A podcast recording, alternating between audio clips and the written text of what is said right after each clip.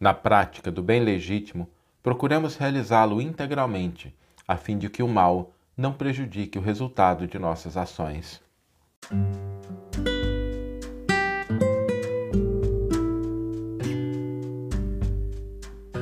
Você está ouvindo o podcast O Evangelho por Emmanuel, um podcast dedicado à interpretação e ao estudo da Boa Nova de Jesus através da contribuição do benfeitor Emmanuel. Hoje nós vamos refletir sobre a prática do bem legítimo. E nesse intuito de realizar o bem legítimo, nós precisamos nos precaver contra o bem pela metade. É aquela coisa que é feita no meio do caminho. Tudo que é feito pela metade é um pouco complicado, é um pouco perigoso, porque dá a falsa sensação de que já está feito, quando na verdade ainda não está. E isso traz muitos problemas. Aquelas coisas que são feitas assim a meio do caminho, só uma parte, elas trazem um risco muito grande. Lembremos, por exemplo, se a água estiver meio limpa, é, ela pode oferecer perigo para a saúde. Se a gente fizer meia viagem, a gente não chegou no nosso destino.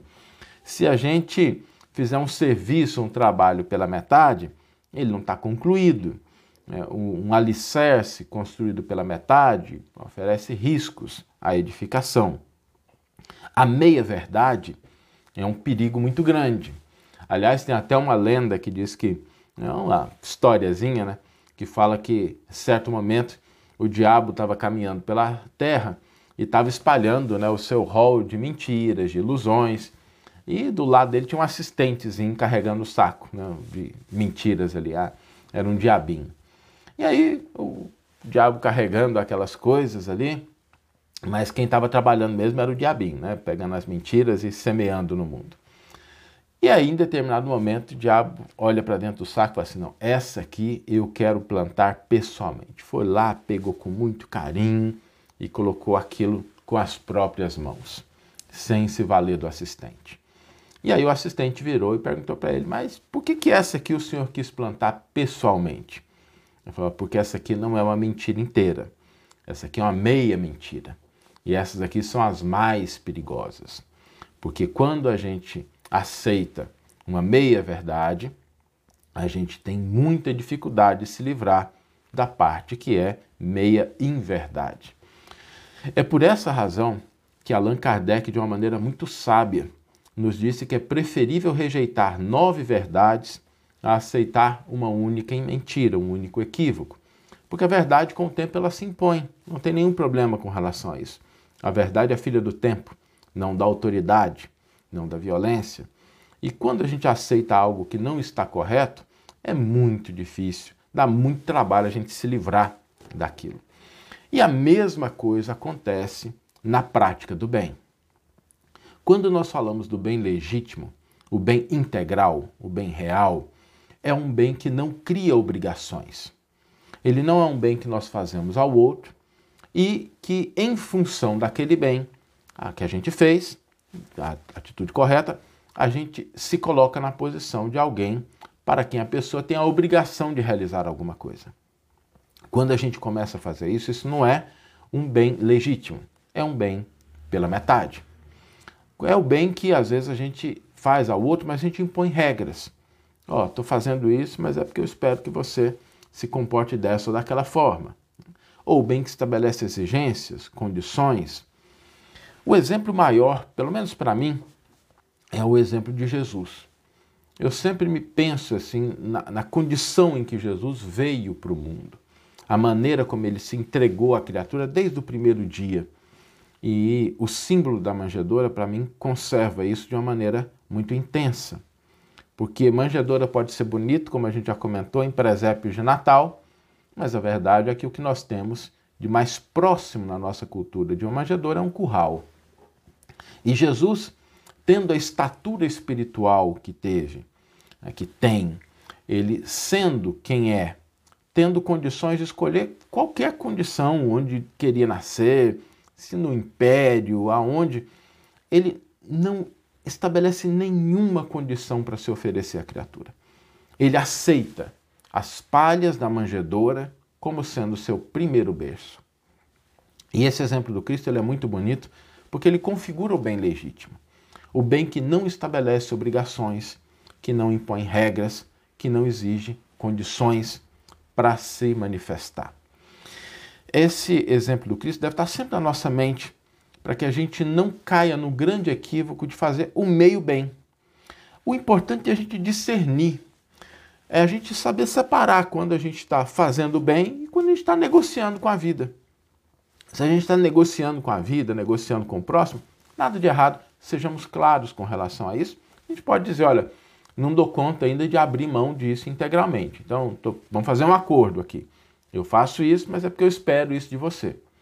Agora, quando a gente não declina isso, a gente se engana de que nós estamos fazendo um bem legítimo, integral, mas lá no fundo a gente ainda conserva expectativas, ainda a gente espera que a pessoa tenha obrigações para conosco, o que acontece é que a gente vai construindo um processo muito perigoso de auto-engano e de orgulho. Porque a gente começa a pensar assim: não, mas eu fiz isso para o fulano. Fulano tem a obrigação, porque eu realizei isso.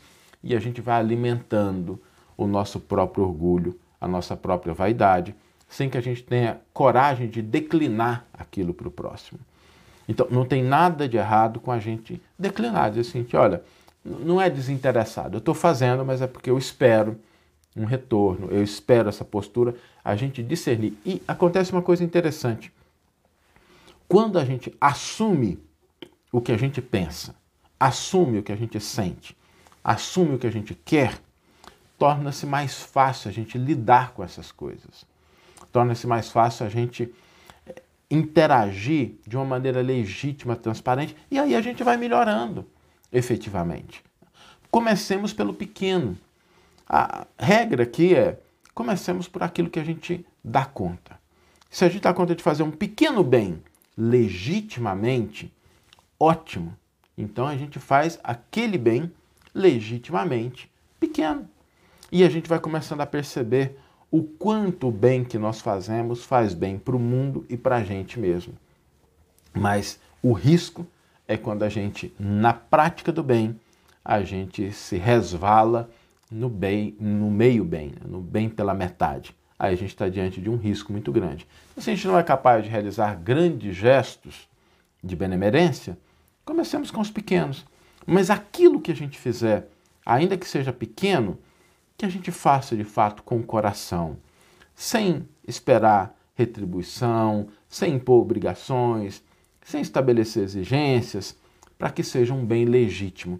É muito melhor uma pequena pedra preciosa pura do que um grande bloco né, misturado de várias coisas e que não se aplica a, ao propósito que a gente estabelece. Então, na prática do bem, tenhamos o cuidado de não resvalar no meio bem, procurando fazer o bem legítimo, que implica aí em a gente entregar, doar, sem esperar retribuição. Vamos ler agora a íntegra do versículo e do comentário que inspiraram a nossa reflexão de hoje. O versículo está no Evangelho de Mateus, capítulo 7, versículo 14, e nos diz o seguinte: Quão estreita a porta e apertado o caminho que conduz à vida, e poucos são os que a encontram. E Emmanuel intitula o seu comentário Meio Bem. Frequentemente somos defrontados por aqueles que admiram o amor aos semelhantes e que, sem coragem para cortar as raízes do apego a si próprios, se afeiçoam às atividades do meio-bem, continuando envolvidos no movimento do mal. Emprestam valioso concurso a quem administra, mas requisitam favores e privilégios, suscitando dificuldades. Financiam tarefas beneficentes, distendendo reais benefícios. No entanto, cobram tributos de gratidão, multiplicando problemas. Entram em lares sofredores, fazendo-se necessários pelo carinho que demonstram, mas solicitam concessões que ferem quais rijos golpes. Oferecem cooperação preciosa em socorrendo as aflições alheias. No entanto, exigem atenções especiais, criando constrangimentos. Alimentam necessitados e põe-lhes cargas nos ombros. Acolhem crianças menos felizes, reservando-lhes o jugo da servidão no abrigo familiar. Elogiam companheiros para que esses mesmos companheiros lhes erijam um trono. Protegem amigos, diligenciando convertê-los em joguetes e escravos. Não desconhecemos que todo cultivador espera resultados da lavoura a que se dedica, e nem ignoramos que semear e colher conforme a plantação constituem operações matemáticas no mecanismo da lei. Examinemos, examinamos aqui tão somente a estranha atitude daqueles que não negam a eficácia da abnegação, entregando-se, porém, desvai, ao desvairado egoísmo de quem costuma distribuir cinco moedas no auxílio aos outros com a intenção de obter cinco mil.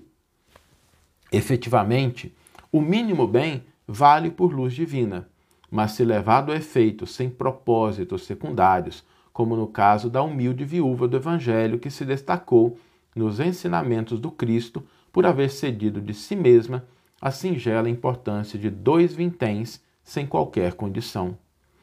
Precatemo-nos desse modo contra o sistema do meio-bem, por onde o mal se insinua, envenenando a fonte das boas obras. Estrada construída pela metade patrocina acidentes. Víboras penetram em casa, varando brechas. O bem pede doação total para que se realize no mundo a bem de todos. É por isso que a doutrina espírita nos esclarece que o bem deve ser praticado com absoluto desinteresse e infatigável devotamento, sem que nos seja lícito, em se tratando de nossa pessoa, reclamar bem algum. Que você tenha uma excelente manhã, uma excelente tarde ou uma excelente noite e que possamos nos encontrar no próximo episódio. Um grande abraço e até lá.